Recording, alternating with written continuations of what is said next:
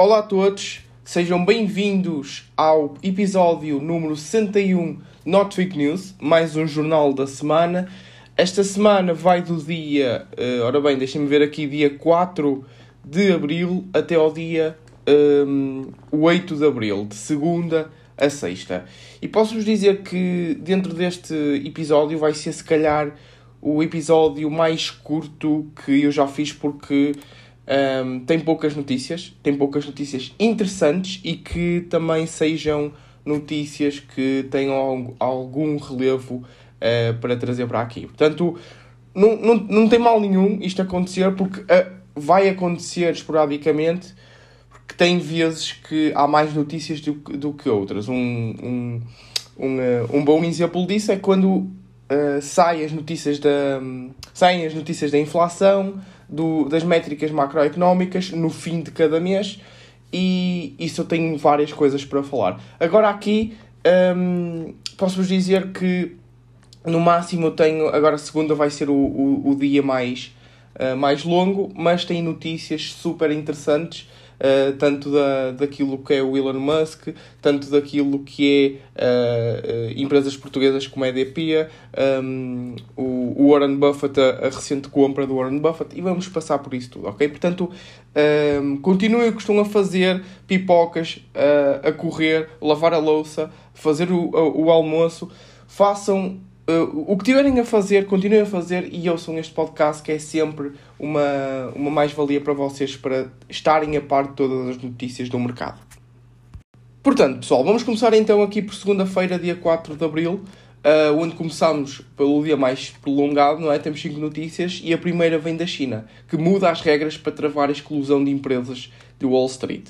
A China vai então embendar estas leis de sigilo de auditoria visando impedir que cerca de 270 empresas chinesas sejam excluídas do mercado de capitais dos Estados Unidos, numa concessão significativa à pressão exercida uh, por Washington. A Comissão Reguladora de Valores Mobiliários da China, que regula os mercados financeiros do país, disse este fim de semana, neste caso o passado fim de semana, uh, que vai mudar as leis de confidencialidade que impedem as empresas chinesas listadas no exterior de fornecer informações financeiras confidenciais a reguladores estrangeiros.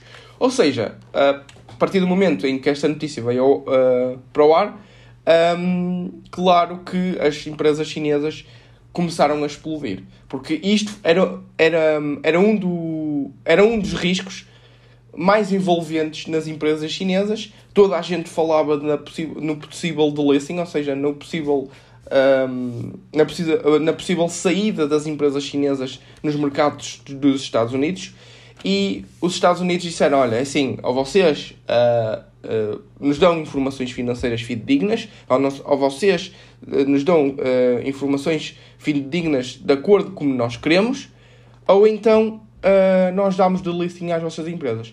E a China quer mudar isso. Quer mudar isso. E, portanto, um, e claro que isto sendo um dos grandes riscos, uma das grandes incertezas dos investidores uh, perante aquilo que eram os investimentos na China, claro que começou a, a reduzir. E quanto menos incerteza, já falámos disso, uh, menor então é o risco para esses investidores. E a partir daqui, eu próprio tenho o Alibaba, isto não pesa muito uh, naquilo que é a minha análise, 5, 10% chega e sobra daquilo que é a minha análise, uh, uh, daquilo que é minha análise. Ou seja, o que eu estou a falar é que estes fatores externos não pesam muito porque eu foco-me na empresa. 90% é a focar na empresa. O resto é tipo ruído. E esse ruído pesa 5 a 10%. Uh, eu não digo ruído entre si, mas estes fatores externos. O ruído, até eu não ligo nada. O que eu ligo é 5 a 10% a estes fatores externos à empresa. É estas coisas macro, uh, de, de, macroeconomia e também de. Pronto, que agora é uma coisa famosa geopolítica, não é? Passando agora para, para, para outra notícia, temos aqui que a confiança dos investidores da zona euro uh, afunda até níveis de julho de 2020. Ou seja, uh, estamos a recuar o, o nível de confiança dos investidores recua para, para níveis de julho de 2020. Estamos a recuar no tempo e estamos a dizer que isto em, ju, em julho, ou seja, isto em, no tempo de Covid, nós temos uh, a nossa confiança está igual ao, aos do tempo, dos tempos mais agressivos de Covid. Ou seja, e o que é que isto dá? Grande volatilidade. Para nós, para mim, que, vocês, que eu estou a gravar este podcast, na minha opinião, para mim, é, é uma maravilha isto. É uma maravilha, é uma maravilha porque eu estou neste preciso momento com mais de 25% em caixa, salvo erro, 23, 25 ou um pouco mais do que isso, e quero aproveitar as oportunidades. Quero aproveitar estas oportunidades, porque volatilidade para mim não é risco. A confiança que os outros metem no mercado não é risco. Neste caso, no, o, o, a confiança que, no, que, os outros metem no mercado a curto prazo não é risco para mim. Um, a volatilidade não é risco para mim. Eu olho para a volatilidade como oportunidades um, e claro que incertezas é risco e quando eu digo que incertezas é risco para mim, é porque quanto menos uh, conheces uma empresa, mais incertezas tens daquela empresa e maior será o teu risco. Seja, em, uh, em, em, bom português, um, quanto menos conheces uma empresa, uh, pior os teus retornos serão. Uh, piores os, os teus retornos serão. E, e, é assim que eu vejo esta notícia e vocês devem ver também como uma oportunidade porque há muita volatilidade no mercado e vocês podem então aproveitar estas, essas oportunidades. Depois temos aqui outra notícia de uma empresa que nós queremos muito este ano analisar, que é a EDP uh, eh, Renováveis. E esta notícia diz-nos que a EDP tem 100 milhões de euros para startups de energia. Um, a EDP vai mais que duplicar o seu investimento em startups e através do seu capital de risco, a EDP Ventures, a empresa tem 100 milhões de euros até 2025. Até 2025. Estamos em, em pleno 2022. Isto são nem 3 anos. Isto para investir em tecno tecnológicas do mundo inteiro, com provas dadas, na área da transição energética. O montante compara com os 45 milhões que a elétrica portuguesa investiu na última década e vai ser direcionada para Ruandas Série B. E cada, em cada uma delas, ela quer, ela prevê investir 100, uh, 100 desculpem, não, 10 milhões de euros por empresa em cada uma delas. Ou seja, mais ou menos quer investir uh, um, em 10 empresas no, no, seu, no, seu, total. E ela, portanto, um, é uma empresa que, uh, que nós queremos muito analisar um, para a jornada financeira, que é onde nós fazemos as nossas análises Uh, com mais de 40 páginas do de PDF, vocês conseguem compreender muito bem uma empresa. Uh, está ali um bom português, um português fácil de entender, uh, com, com aquilo que é o, o financeiro, as, os, os termos financeiros são fáceis de perceber, juntamente com os valores intrínsecos e juntamente também com, uma, com um vídeo conclusivo sobre a empresa, um vídeo de apresentação sobre a empresa. E, portanto, isto é normal, porque dentro da, das energias renováveis, é, um, a União Europeia já veio dizer também que não quer depender da Rússia, na, naquilo que é o gás, naquilo que é o petróleo, etc, etc. Não quer depender da, da Rússia e vai acelerar o crescimento da indústria da, das energias renováveis. E eu tenho, a minha maior posição é uma, uma empresa de energias renováveis e sendo que está lá como 20 e poucos por cento do meu portfólio, eu vou continuar a acompanhar uma excelente, excelente empresa. Nós também temos na nossa jornada financeira e se quiserem algo relacionado com eh, as energias renováveis, temos essa, que também é uma REIT, ok? Isso também é uma REIT, além de estar dentro da indústria uh, renovável, de energias renováveis, é uma REIT. É só irem, se quiserem saber mais, é só irem ao Instagram do Clube Finanças e na nossa bio uh, na nossa página, tem lá um link para a jornada financeira e vocês exploram um bocado, ok? Portanto, uh, é como eu estava a falar, eh, isto agora, passar para outra notícia, é como eu estava a falar, o consumo de gás natural sobe 7,7% em março e, e que é apresentado como o mais elevado de sempre, o mais elevado. É por isso que uh, isto das, da indústria de energia renovável uh, é a indústria que, que vai vai ser, sem dúvida, o, pil, o pilar da próxima década. Sem dúvida alguma. Agora, ainda por cima, se, se intensificou-se, não é? Que com, com isto da guerra da, da, da, na Ucrânia, uh, da confusão que a Rússia causou, um, isto vai começar a expandir-se muito mais rápido. um, com a União Europeia a dizer que sim, queremos, não queremos uh, o, um, a dependência da Rússia neste caso, e com estes consumos de gás naturais, uh, com, com estas, estas subidas de preço, as energias renováveis trazem um conforto ainda maior para os investidores. Depois, como uma última notícia, na, aqui na 4 de Abril, neste conjunto de notícias 4 de Abril, segunda-feira, temos que, depois de, de criticar Twitter, o Musk, nosso amigo Elon Musk, compra 9,2% da empresa. E as ações disparam a uh, 22%. Isto não foi nada, atenção, isto não foi nada económico.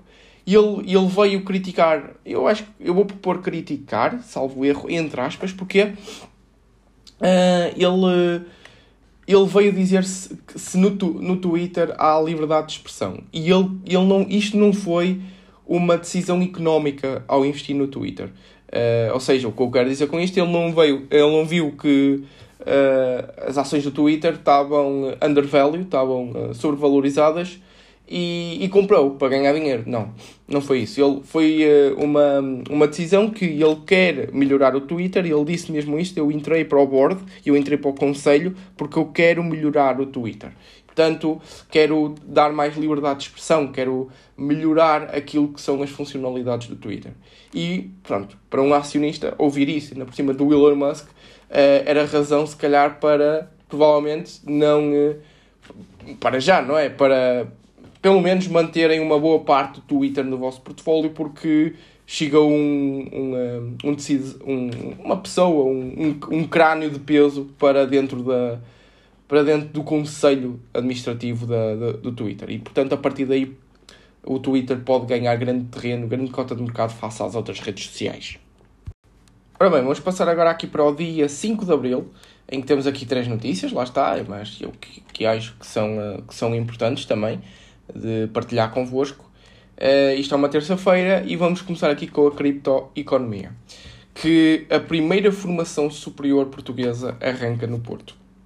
E por acaso, um, ehm, já vos disse que uh, vai ser na faculdade onde, onde, uh, onde, onde eu estive, uh, onde eu tirei a, minha licenciatura, que é o, o, um, o ISAR. e arranca com uma nova pós-graduação em Web Web3, uh, Web 3.0, a blockchain e a criptoeconomia. Isto vai ser liderada por Fred Antunes, que é o presidente da Associação Portuguesa da Blockchain e Criptomoedas. Isto uh, é uma mais-valia para nós todos. É uma mais-valia para nós todos para percebermos uh, aquilo que é uh, a nova economia. isto vamos perceber aquilo que é a nova economia através desta formação de renome um, feita pelo Fred Antunes. E agora, a faculdade onde eu estou a tirar a pós-graduação em análise financeira um, é Porto Business School e também está associado uh, a uma formação deste género e vai ser com a Ariana Nunes, com uh, a renda maior, como vocês um, devem, devem conhecer pelo maior canal de finanças de, de Portugal, uh, Renda Maior, e ela vai dar formação uh, neste, dentro da, da blockchain e, cri, e criptoeconomia. Isto vai ser. Quem me dera, quem me dera uh, ter a oportunidade de ser lecionado por um destes dois. Uh, eu, por acaso, sou um grande fã do Fred Antunes naquilo que um, quando nós dizemos a criptoeconomia, a Web 3.0, o blockchain e cripto e, e, aquilo que é criptomoeda no, num todo, a criptoeconomia num todo, um, o Fred Antunes era uma, uma pessoa com quem eu gostava de, de ser. com quem eu gostava de tirar essa formação e quem, quem sabe, quem sabe daqui a alguns tempos uh, e eu uh, escolho fazer essa formação também para dar alguma uh, relevância àquilo que é a jornada financeira um, ehm, dentro do mundo das criptomoedas, dentro deste mundo da, da Web 3.0, blockchain, etc, etc. Portanto, isto é uma informação, se vocês têm interesse, o ISAG vai ser o primeiro, a Porto Business School vai ser a próxima, só que ainda não tem data, data marcada e vai ser ainda este ano. Portanto, o Fed uh, avança com a redução dos ativos no balanço já em maio. Isto é, temos aqui outra notícia, a segunda do dia, em que a Reserva Federal Norte-Americana, o Fed, vai acelerar então esta retirada dos estímulos à economia para tentar travar a escalada da inflação. A governadora uh, Lyle, Lael Bren, Brenard disse esta terça-feira, num discurso numa conferência online, que o Banco Central vai começar já no próximo mês de maio a diminuir os ativos que tem no balanço.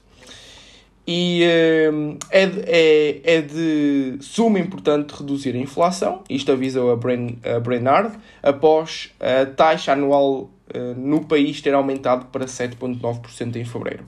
O valor fica 4 décimas acima do registrado em janeiro, graças à subida de preços da energia devido ao conflito na Ucrânia, e é a maior subida da taxa homóloga desde janeiro de 1982. Portanto, eles querem uh, arrefecer aqui um bocadinho aquilo que é o consumo, tanto privado quanto público, uh, aumentar as taxas de juro e também agora uma decisão para baixar a, inflação é a redução dos ativos no balanço já em maio. E a partir disso, eles estão a.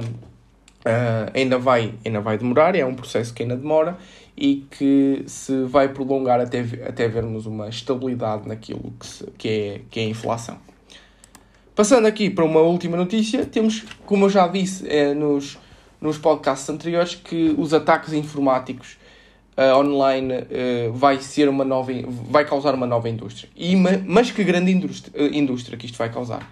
Porque o que diz esta notícia é que os ataques financeiros online dispararam 233% durante durante a pandemia de covid-19 um, e segundo a análise de 18 mil milhões de transações bancárias globais feita pela tecnológica Portugal, a portuguesa uh, FeedZay, especializada em prevenção de fraude. E de acordo com o novo relatório de crime financeiro da Risk Ops Age, que a empresa publica, uh, publicou na passada uh, terça-feira o número de fraudes cresceu a um ritmo superior à taxa de transações online legítimas, refletindo um aumento substancial do risco. Ou seja, isto vai isto vai ser uma viver um é como é como diz esta esta esta quote viver um estilo de vida digital traz um, um mundo de conveniência mas também oferece um aumento uh, um, um ambiente de baixo risco e elevada recompensa aos defraudadores. Portanto, nós temos aqui um, um, O que é que nós temos aqui? Nós vamos ter aqui um, um aumento na possibilidade daquilo que é para uma, para uma nova indústria, seguradoras de uh, ciberataques. Isto vai causar com que seja uma, se não a maior indústria deste, na, da próxima década. Porque isto está um, a ser completamente. Uh, é só vermos a, o, o, na, logo no início deste ano, Vodafones, uh, agora Sonais, estão por, por, todas as frentes. Estes ataques informáticos estão por todas as, as frentes. E as, as empresas, obviamente, vão ter que se precaver. E, e dentro desta indústria que se vai criar aqui uh, nova, vai se dar então as segura, uh, vão se dar então as seguradoras da, dos ciberataques. Isso é aquilo que, que eu especulo que vai acontecer na próxima década. Vamos passar agora para, para o dia 6 de Abril, onde temos duas notícias. Isto cada vez está a reduzir mais, mas a partir daqui temos duas notícias uh, em, todas, em todos os dias da semana, quarta, quinta e sexta. E isto posso-vos dizer que eu não estava à espera desta notícia, de partilhar convosco esta notícia. E achei interessante partilhá-la convosco porque tem conceitos macroeconómicos aqui associados. O que é que diz esta notícia?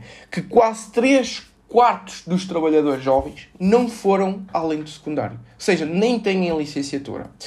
E o que é que nós podemos ver? Uh, eu vou-vos ler primeiro uh, o corpo da notícia para depois dar a conhecer aquilo que é as associações macroeconómicas para os dias de hoje. Ainda por cima, para os dias de hoje, onde vemos as inflações, a inflação nos máximos. Portanto, o que é que nós temos aqui? que o peso dos trabalhadores licenciados tem vindo a aumentar, mas não predomina nem nas novas gerações. Quase 3 quartos dos jovens trabalhadores por conta de outrem do setor privado têm habilitações que não vão além do ensino secundário. Eu posso-vos ler aqui as estatísticas que quase 3 quartos dos trabalhadores entre 18 e 34 anos que não frequentou qualquer nível do ensino superior era de 72,8% em 2020, de acordo com os dados administrativos relativos ao setor privado. 72,8%. Ou seja, entre os 18 aos 34 anos, que estão dentro do setor privado, não têm esta hum, não têm este, este nível de escolaridade. Ou seja, não, não são aquela mão de obra que têm aquele nível de escolaridade com, no mínimo, licenciatura. E o que é que isto causa? Causa que. Uh, Porquê é que eu trouxe esta notícia? Porque não estava à espera. Primeiro, não estava à espera que houvesse assim tantos, que o número fosse muito, muito alto. Pensava que um, o Portugal é um país uh, formador, sem dúvida que é um país formador. Primeiro, é, é, quem se forma vai lá para fora. A nossa mão de obra qualificada vai lá para fora. O que é que isso proporciona a nós? É que nós estamos a pagar, estamos para cada uh, licenciado, para cada mão de obra qualificada, seja por uma pessoa que se licencia, por exemplo, ou que tira mestrado, etc, etc, é uma mão de obra qualificada. Uh, e nós temos um custo. Portugal tem um custo. E, e uh, juntamente com esse custo, vai a pessoa para outro país. A nossa mão de obra, aquilo que nós pagamos para formar aquela pessoa, essa pessoa vai para outro país porque tem melhores condições no outro país. Uh, isso é um, é um, primeiro ponto, um ponto muito negativo para Portugal. Segundo ponto é que isto proporciona inflação. E como é que uh, uh, proporciona inflação? Porque, vamos imaginar isto, como eu já disse, quanto mais reduzida for a taxa de desemprego, maior será o nível de inflação. Ou pelo menos entra na, esta variável entra na equação para maior expectativa da inflação. Pode não acontecer, mas é uma grande probabilidade de acontecer. Porquê? O que é que que é que está, o que é que está a acontecer nos dias de hoje? O que está a acontecer nos dias de hoje é que nós, para aqueles 6 pontos, vamos, vamos arredondar, para aqueles 6,5% de taxa de desemprego, as pessoas que estão dentro dessa taxa de desemprego, 6,5%, são mão de obra não qualificada. Toda, todos, todas as pessoas, ou a maior parte das pessoas, são mão de obra não, não, não qualificada. Ou seja, não têm nível de escolaridade. Eh, para além daquilo que é o secundário. O que é que acontece? É que as empresas querem estas pessoas, querem mão de obra qualificada.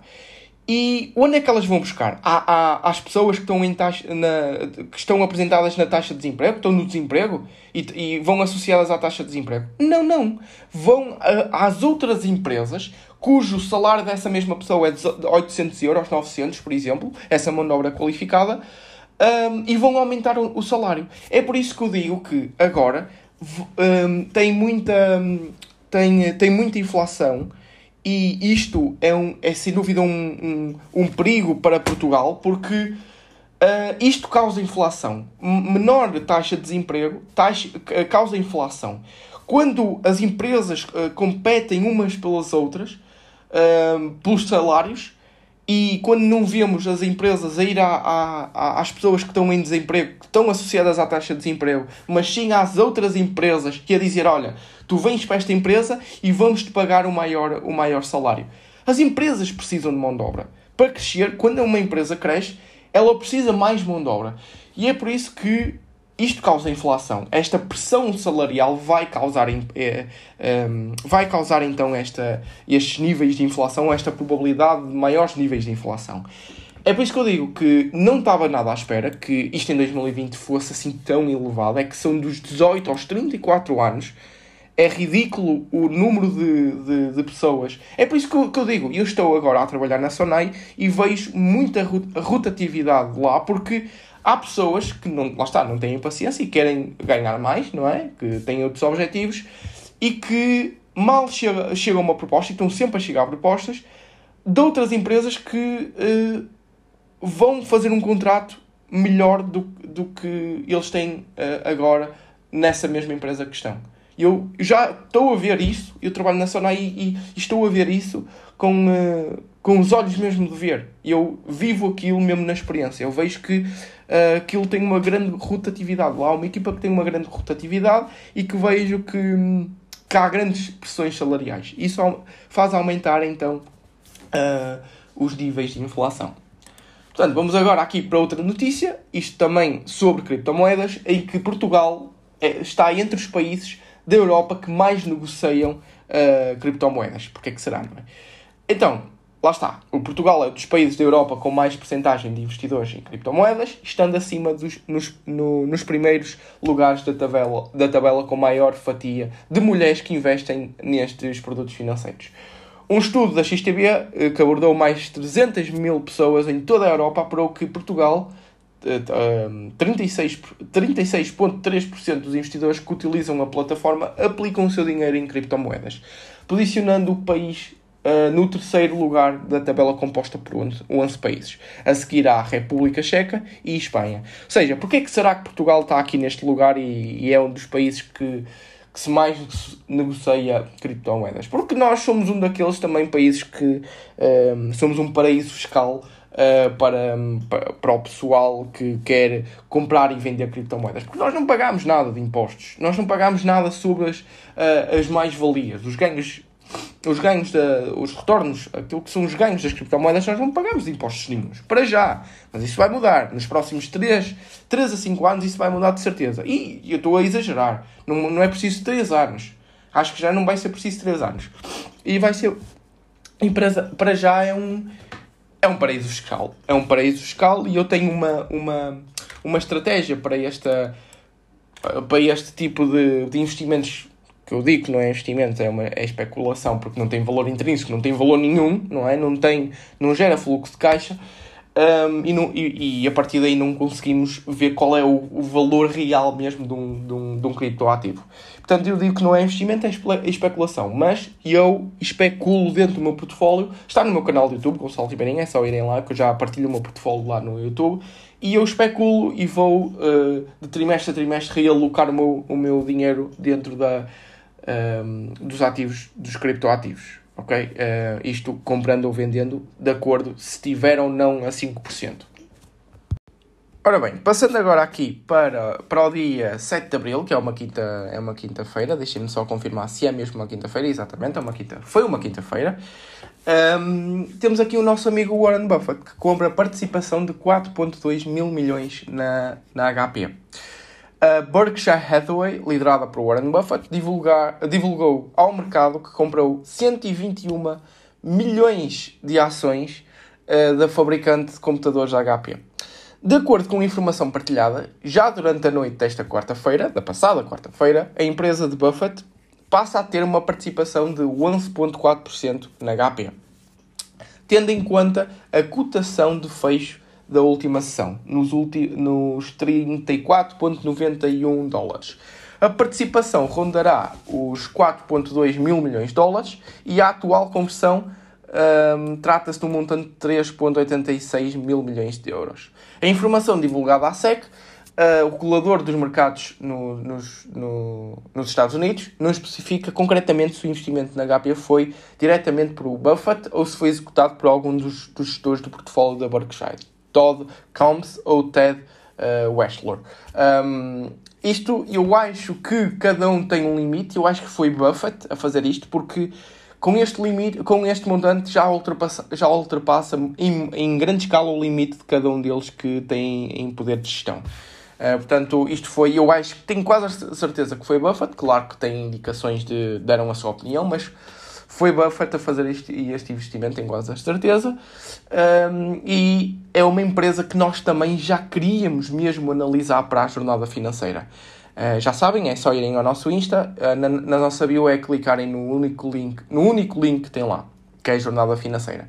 E nós queremos mesmo analisar este tipo de empresas que são fáceis de perceber. Isto, a HP uh, comercializa computadores, é fabricante de computadores HP é muito fácil de entender como é que ela faz dinheiro, um, quais são as estratégias deles. E, o, e eu vejo mesmo muito no, nesta estratégia do Warren Buffett que é fácil de perceber. A empresa tem que ser fácil de perceber como é que ela faz dinheiro. E para Buffett, a HP foi, foi um deles. Eu não tenho muito, muitos insights, muita partilha a dar sobre este movimento, porque ainda tenho que ler mais um bocado sobre aquilo que foi um, o investimento de Buffett na HP. E, e, é uma curiosidade que, pronto, eu, eu, quero mesmo ler, quero mesmo estudar qual foi os, quais foram os critérios para a escolha da HP e quais, quais foram os critérios para esse mesmo investimento. Numa outra notícia, e a última de quinta-feira, temos que as constituições de empresas crescem 29% e insolvências 3% um, no primeiro trimestre. Ou seja, uh, constituições de empresas cresceram 29% e aquilo que foram as insolvências uh, foram apenas 3,7% no primeiro trimestre. Isto, atenção, num curto prazo. Agora vamos ver no longo prazo, que efetivamente no primeiro ano, eh, muitas empresas vão fecham portas. Nos primeiros 5 anos, mais de 80% de, de, de, das empresas que constituíram efetivamente empresa nesses primeiros 5 anos 80% ou 90% vão, vão, fecham portas. E portanto, o que é que nós temos aqui? Temos que uh, uma, uma notícia que, que eu vou pegar um bocadinho nela para dizer que uh, nós já somos empresa, o Clube Finanças já, já, já é uma empresa, uh, já, já podemos nos designar como empresa porque nós fomos constituir há algumas semanas a empresa e, e já está tudo tratado a nível de constituição da mesma. Portanto, uh, é um grande orgulho uh, podermos chegar a este, a este patamar de constituir empresa e eu e mais outros três sócios, três grandes amigos meus, em que a partir de agora nós conseguimos ver as coisas mais além. Quando eu digo mais além, quero dizer que nós, a partir deste preciso momento, conseguimos pensar em, em, em crescer a empresa sem uh, nenhuma preocupação legal. E claro que isto foi um grande passo para nós, porque nós queríamos efetivamente ser uma, um, uma destas grandes referências a nível de finanças pessoais, investimentos e empreendedorismo no, em Portugal e tudo isso dentro do, de, do nosso serviço de, da jornada financeira. Nós queremos isso, nós queremos proporcionar essa, essa mini escola das finanças, onde uh, abrange então estes três temas das Uh, estas três temáticas dos investimentos num todo, não é? Finanças pessoais, e também um, o empreendedorismo cá em Portugal. Vamos agora terminar no dia 8 de abril, uh, em que é, foi uma sexta-feira e que a primeira notícia, já, já há vários, vários e vários episódios que não falamos daquilo que eram as finanças das, da, das famílias portuguesas, que neste caso, infelizmente estou a partilhar isto, mas mais de 7 mil famílias sobre endividadas pediram este ano ajuda à DECO. Os dados da DECO revelaram que este ano 56% dos pedidos foram de famílias que pediram informação e aconselhamento para a reestruturação financeira e dos créditos. Mais 7 mil famílias sem capacidade de pagar as dívidas pediram então ajuda à DECO, refletindo já a subida de preços, alertando a associação para a necessidade de uma maior responsabilidade dos consumidores na gestão de contas.